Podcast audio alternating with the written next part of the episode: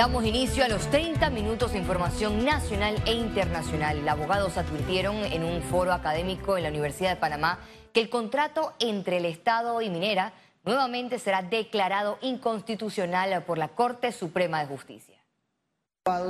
El contrato ley que se espera sea presentado en la Asamblea Nacional para su aprobación o rechazo podría correr con la misma suerte del anterior, que recibió un revés jurídico ante la máxima corporación de justicia. Así que aquí tenemos una empresa que va a tener potestad casi absoluta sobre el espacio aéreo, sobre el suelo, sobre el subsuelo, sobre las aguas, es decir, los componentes del Estado según el artículo 3 de la Constitución. Hay que discutirlo y hay que revisarlo. La Corte misma ya se pronunció sobre él y, me parece que ya hay un adelanto de, la revisión del contrato anterior en donde ya se señalaba que tenía que era inconstitucional. Además de las violaciones constitucionales y ambientales, surgen reacciones por el incumplimiento de las normas laborales. El código nos señala un límite de 10% y cuando se trata de personal técnico hasta 15%. Sin embargo, el contrato le da potestad a la empresa para algunas situaciones de contingencia, trabajos especializados, de suministros y demás, de poder aumentar ese porcentaje de 15% a 25% de mano de obra extranjera. El ex diputado Luis Barría manifestó que la vía legal para explotar los recursos minerales es a través de una licitación pública y no una contratación directa. Y no se puede seguir insistiendo en un contrato de ley. Actualmente, Minera Panamá, desde el 2017, pero que digamos, pues al menos desde la publicación del fallo en el año 2021 no tiene contrato que la respalde y el Estado por constitución, porque hay que recordar que los recursos del subsuelo son patrimonio, bien patrimonial de la nación, según dice el título de Hacienda Pública, son del Estado.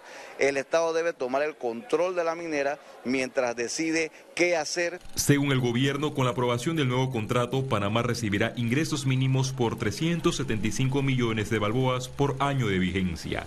Félix Antonio Chávez, Econius. El partido Cambio Democrático realizó el sorteo de los números de papeleta para los precandidatos presidenciales para las elecciones primarias del colectivo político que se llevará a cabo el 9 de abril. Tras el sorteo, la diputada Yanibel Abrego indicó que la espera que las primarias se realicen con transparencia y que no sucedan las irregularidades que se registraron en las elecciones internas.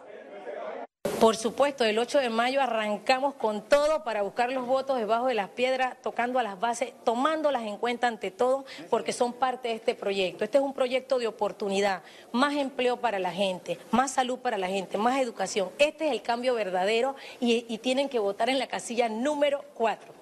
Apostamos a una elección transparente, también nos vamos a cuidar y tomaremos todos, todos, todos los correctivos necesarios para que no nos pase lo que pasó en la elección del 19. Vamos a ganar el, el 9 de julio. El aspirante a la alcaldía de Panamá, Willy Bermúdez, informó que el asesor del presidente de El Salvador, Nayib Bukele, lo está ayudando en su campaña política de cara a las primarias. Víctor López es un español de, de Barcelona eh, es asesor de muchos candidatos presidenciales y de alcaldes y de gobernadores a nivel de la región. Eh, es una persona que nosotros hemos traído y, está trabajando con nosotros, ¿no? Empezó a trabajar con nosotros hace poco y nos está ayudando en este tema, en este la primaria, ¿no? En todo lo que es la parte estratégica, en la parte de imagen, mercadeo, eh, toda la parte que nos tenemos que ir organizando para lo que viene en las primarias, que las primarias son 60 días. El diputado independiente Juan Diego Vázquez cuestionaba al gobierno de Laurentino Cortizo por presentar en la recta de su mandato una reforma a la ley de transparencia para que las entidades respondan las solicitudes en 15 días. No podemos ser hipócritas ni ser inconsecuentes. De lo que se piensa se dice y lo que se dice se hace. Y yo creo que que el gobierno venga en el final del gobierno a querer modificar la ley de transparencia de la que se le ha exigido cumplir en todo el tema del manejo de la pandemia, las compras públicas, el manejo del presupuesto, el manejo de los fondos, y que ahora quieren venir a cumplir, no puedo negar que es bueno para el país, pero está un poco tarde. Más de 258 centros escolares a nivel nacional presentan deficiencias estructurales, reveló un informe de la Defensoría del Pueblo.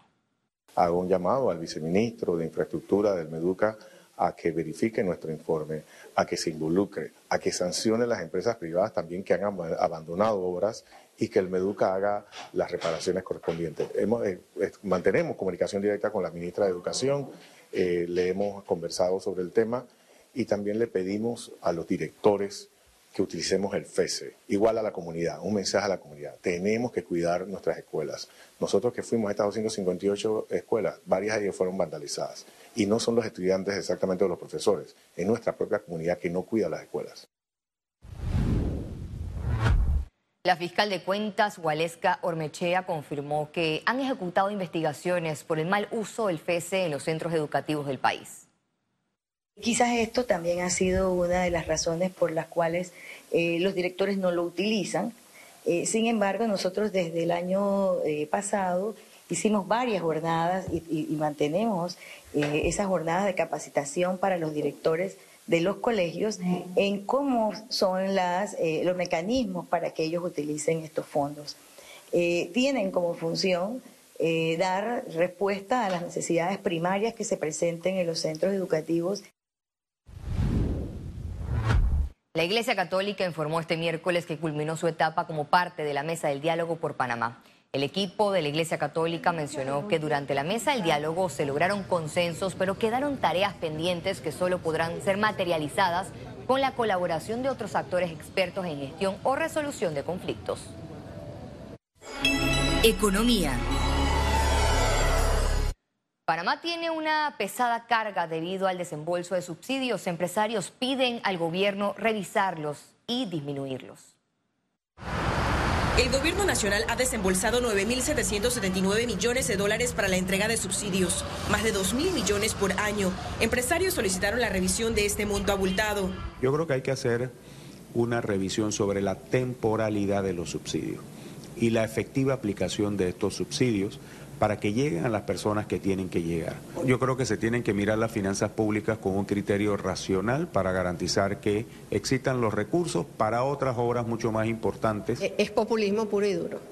Nosotros lo que tenemos es que reactivar la economía, reactivar al sector productivo para que genere los empleos que le dan dignidad al ser humano. No tanto enfocarnos en los resultados de los subsidios, sino enfocarnos en aquellas medidas que van a hacer que los subsidios no sean necesarios. Entonces, donde sí me gustaría ver un enfoque es los resultados, como mencioné, en el empleo y ver los resultados en la educación. Este mes se espera el recorte del subsidio del combustible y el vale digital. Los empresarios señalaron que no debe prevalecer la política ni los subsidios en la toma de decisiones. Cada subsidio que se dé debe estar respaldado por una situación particular que nos lleva a esa necesidad.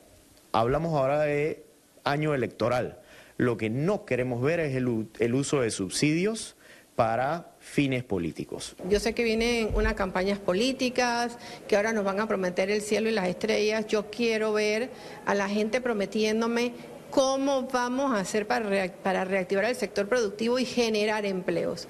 Yo quiero saber eso. Yo no quiero saber que me regales gasolina, que me regales vales digitales entendiendo las necesidades de muchas personas, pero es que hay muchísimos programas en este país para ayudar a las personas. Actualmente los aportes del Canal de Panamá, que en 2022 fueron de 2.494 millones de dólares, son absorbidos mayormente para el pago de subsidios.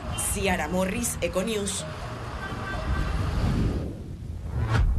El canal de Panamá ajustó desde este miércoles el nivel del calado para el tránsito de los buques Neopanamax debido a que la sequía afectó su sistema de lagos.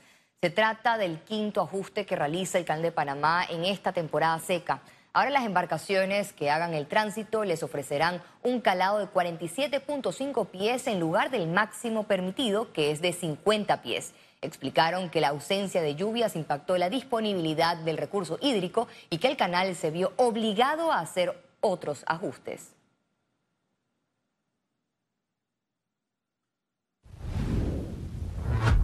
Desde este viernes 21 de abril, los precios de las gasolinas y diésel registrarán variaciones. A continuación, el detalle. La gasolina de 95 octanos tendrá un valor de un balboa con 17 centavos el litro. Aumenta 10 centavos. La gasolina de 91 octanos se situará en un balboa con 6 centavos el litro. Sube 4 centavos. Mientras que el diésel quedará en 93 centavos el litro, disminuye 3 centavos. La Contraloría General de la República informó que durante el censo de población empadronadores censaron a la mujer más longeva de Colón y la segunda en todo el país. Se trata de Leonidas Pinto de León, una mujer con 117 años de edad. Nació en abril de 1906, antes de la vigencia de la cédula de identidad en el país. Esta panameña reside en el sector de Nueva Libia, en el corregimiento de Nueva Providencia, provincia de Colón. Ella, ella nació en Chepo, después vivió en Panamá y ya por último vive conmigo porque ya es una señora ya de edad y no se vale por ella y yo la estoy cuidando. Ella tuvo su esposo y eso y después cuando ya su esposo la dejó, ella se encargaba de lavar, lavar y planchar para la calle. Al regreso, internacionales.